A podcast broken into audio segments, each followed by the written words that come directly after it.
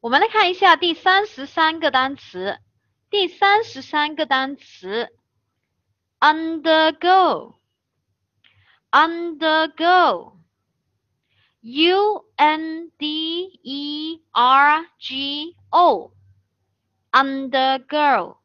我们看一下这个 undergo 啊，它是什么意思啊？它是动词，表示经历、承受。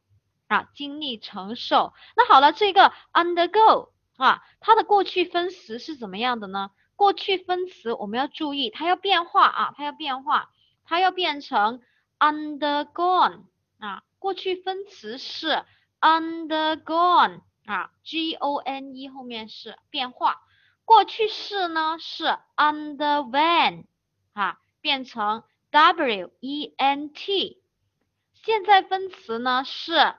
Undergoing 啊，undergoing 啊，后面那个 go 呢加 ing 的形式。那么因为它是动词，是有第三人称单数的，我们怎么变呢？对了，就是 go 后面，因为它是以这个 o 结尾的，我们就要把它变成 es 这个结构啊，undergoes 啊，undergoes。好，那我们再来一遍。我们照顾一下一些同学，他没有看黑板的，只是耳朵来听的哈，就像喜马拉雅一样啊。好，我们看一下 undergo，我们再来一遍它的拼写，u n d e r g o，那这个 n 呢是小门的那个 n，好，它是动词，表示经历、承受。好，那我们看一下它的记忆方法啊，记忆方法。来记忆方法，under 本来我们就认识的这个单词，对吧？啊，under 它是表示下面的啊，我们可以把它看是下层啊，下面反正就是下面啊。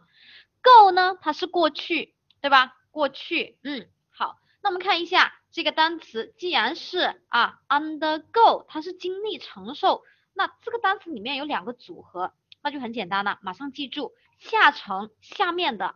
也是，也就是说，以前过去的事情啊，下面的事情过去了哈，下层的这个经历，这个 under，u n d e r，这个下层的啊，以前的这个经历已经过去，所以呢，g o 就是 go 过去了哈，嗯，所以呢，它就是经历。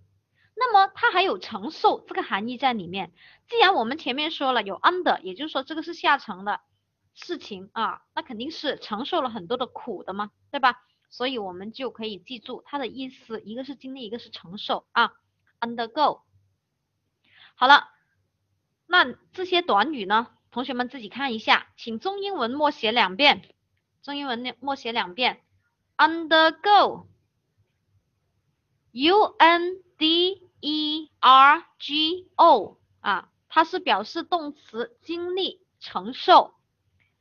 我们再反过来默写一遍。